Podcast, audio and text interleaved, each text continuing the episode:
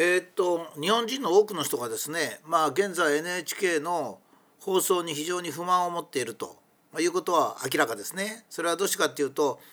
NHK っていうのは国ではないんですよね。ですから国とは異なるきちっとした正確なニュースを国民に流すという義務があるわけですね。とにかく1ヶ月にまあ1,000円以上っていうか1年に1万円以上とかいう巨額な額を取ってるわけですから、まあ、それに応じた価値のある情報を国民に提供しないかん。それで特に今度のコロナのことについてはですね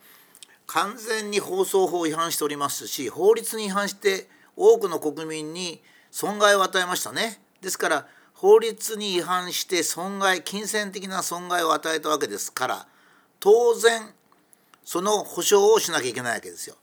だってこの世の中で法定法治国家でですね、えー、強制的に国民から金を取り上げてそして何かを実施してその国民に被害を与えるなんてことはですね、まあ、道徳的にもちろんやっちゃいけないことですが金銭的にもやっちゃいけないですよね。えーと、簡単に言うとコロナですよ。コロナはですね2月に、うん、非常に明確な法律違反があるわけです。これは裁判というのは明確な法律違反をやらなきゃいけませんからね。2月の13日に東京都医師会がですね都民の皆様へというパンフレットを出しましたね。えー、それにですね今度のコロナウイルスはインフルエンザ並みかあそれ以下であると。で高齢者が厳しいというけども高齢者はどの風邪でも厳しいと。それから検査方法の信頼できるものがないと。それからマスクはあまり効果が少ないと。この4つを柱としてですね全都民に向かって言ってるわけですよ。東京都はですね都道府県の中の一つのあの単位だなんて言えないですよね。大体日本の10分の1医者も非常に優れた医者が集まっておりましてその東京都の医師会がですね責任を持って東京都民に呼びかけてるわけですよ。だからもちろんあの指定感染症としては、えー、5類インフルエンザですからね5類以下ですから、通常に病院に行けると。もちろん自粛なんかはもちろんしないと特定の制限もできないと行動制限もできないっていうわけですね。でまあもう一つの問題はなぜ政府が2類感染症に指定したかっていう問題ありましてこれは NHK の放送とは関係ありませんが他のマスコミが追及すべきことでこれはちょっと今日は起きまして NHK は少なくともそういう東京都が東京都民全員に呼びかけたニュースを私は呼びかけを私は知りませんでしたなんて言えません。で放送法第4条ではですね、えー、っと放送は異なる考えが2つある時には必ずその2つを放送しなきゃいけないと明記してあるわけですよ。これはどうしてこういうのが必要かっていうと新聞なんかはですね、えページを開けたら一番上の見出しから見るとは限らないわけですね。えー、まああの3面から見たりですね、まあ、今だったら後ろから見たりとかそういうのがあるわけですね。ですから人の気持ちっていうのは新聞の記事によってはあまり左右されないつまり論理的に左右されるところが放送はですね NHK が編集した通りの順番で見ますからそれから映像なんかも任意に選択できますからねえですから、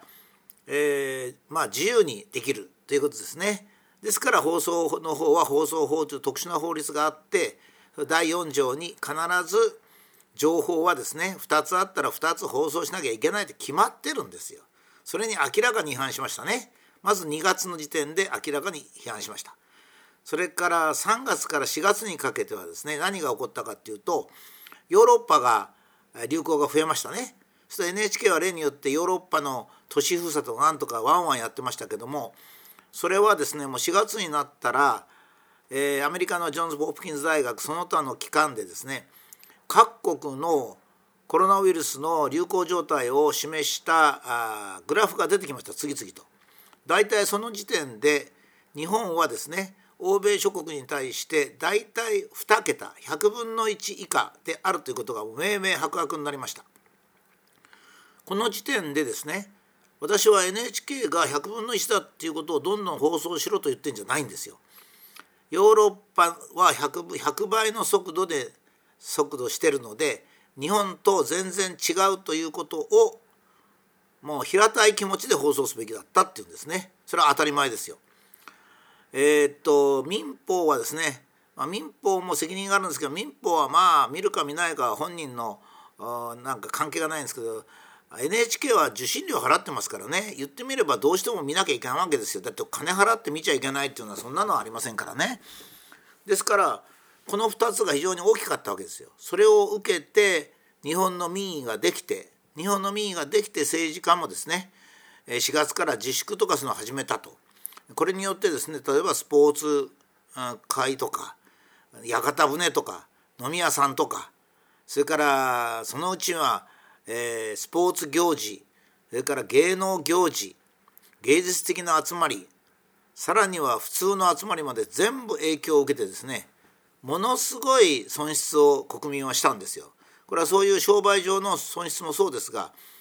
訴訟になるとちょっと金銭的なこと以外は訴訟がしにくいんですけれども例えば若い人が自分の郷里に帰れないとか両親に会えないとかそういういろんなことが起こったわけですね。これはもう全部 NHK の偏った法律のあの報道の結果なんですよ。もしもですよ NHK が2月にですね、えー、政府関係は、えー、あのこの風邪がひどい風邪だということを前提に二類二類感染症に指定し、えー、東京都医師会の勧告を無視していると4月にはですねヨーロッパ各国に今度の武漢ウイルスが非常に蔓延したけれどもその速度は感染速度は日本の約100倍であるとだから日本としては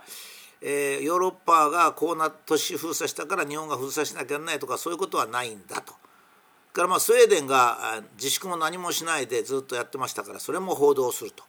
いうことをすればですね国民も平行感覚を持ち政府とか自治体も平行感覚を持つので私は一切の自粛もなかったと思うんですね。で実際に今度8月になって全てが明らかになった、まあ、つまり1あの2月から8月までの状態が明らかになってみるともうヨーロッパと日本の差は歴然としてるし毎年の季節性インフルエンザが約、えー、病院に行く人だけで1,000万人、えー、推定で一応2,000万人の患者さんがいてそして1万3,000人からまあこれは計算の仕方によるんです基準の取り方によるんですけども3,000人ぐらいが、えー、亡くなるということに対してコロナウイルスではですね、えー、まあ8月末の時点で大体、えー、かかった人が10万人亡くなった方まあ1,500人ぐらいというふうにもう全然少ない。だから季節性インフルエンザよりか少ないので季節性インフルエンザよりか役所はですね政府も強い規制を国民に求めることはできない。だけどなんでしたかった？やっぱりもう1にも2にも NHK の放送があったからなんですよ。それはもう皆さん分かるわけですね。それで裁判所に訴える時これはですね僕は飲食店業とか遊戯業とかそれからイベント業とかそういう人たちが団結してですね国民単位で NHK を訴訟してですねで絶対に NHK から損害分の保証は取らなきゃいけないと思います。そうしないとですね何放送してもいいと。要するに多分今度はですねあのこれはあの他のそのマスコミにも求めようと思うんですが例えばあの2月1日に二類感染症に指定しましたね。これはですねおそらく医学会の医学系医療系の中のですね勢力争いだったと思うんですね私はそう思います。そうじゃなくちゃ東京都医師会があんな声明出すことないですからね。したがってその裏内幕ですねそれをちゃんと国民の前に明らかにするのがまあ言ってみれば本当に機能してたら朝日新聞とか読売新聞とかそういう大新聞がですねその取材力を利用してなぜあのもう8月9月の時点になったらですね日本のコロナウイルスは大したことなかったわけですから。それについての解説とそれから何で不透明な決まり方をしたのかということをはっきりしなきゃいけない。これはまあ NHK にまずは求めずにですね NHK はもう、えー、とにかくもう全然もう全然国民を裏切ったんですよ。ものすごく裏切ったんですね今度は。ええ、つまり騒いで NHK の視聴率を上げるため自分たちのために受信料を払ってくれてる国民を欺いてそのために多くの人がですねものすごく困ったわけですよ。で困った人はもう全国にものすごくいますからね。まそれを代表して被害が大きい業界からですねやっぱりこれはもう NHK を訴訟せんといかん。もう絶対訴訟せんといかんですね。こんな不当なことが起こっちゃいけません。それからまあ8月7月8月になったらですね世界の全体の状況が全部分かってきました。もうこれは結果論ですからね、えー、2月3月4月はまだ、えー、東京で医師会がこう言ってるとか、えーと、ヨーロッパと日本はこういう状況だっていうことであまあ NHK がもがくとしたらですよ。まだ十分に気をつけなきゃやらない段階だったなんて言えるかもしれませんが8月9月になったらですね もう全然結果が出てるんですから。結果が出ても毎日危ない危ないってやったわけですよ。今日も500人出た今日も1,000人出たっつったってですねそれしか報道しない。インフルエンザ例えばインフルエンザだったらですよ。インフルエンザは1週間に40万人。100万人っていう数ですからね。ですからそれをちょっとでも出したらそれ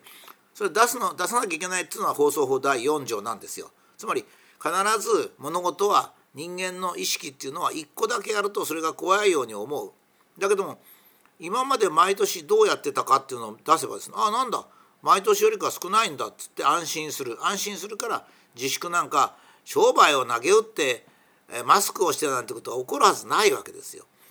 これはもうできるだけ早く NHK を訴訟するべきだと私は思います。訴訟する方法もはっきりしてるし法律の法律違反もはっきりしてるし被害金額もはっきりしてるんでこれはもうこれを裁判所が NHK の方なんか持ったらですね裁判所自体はやめなきゃいけませんね私はそう思います。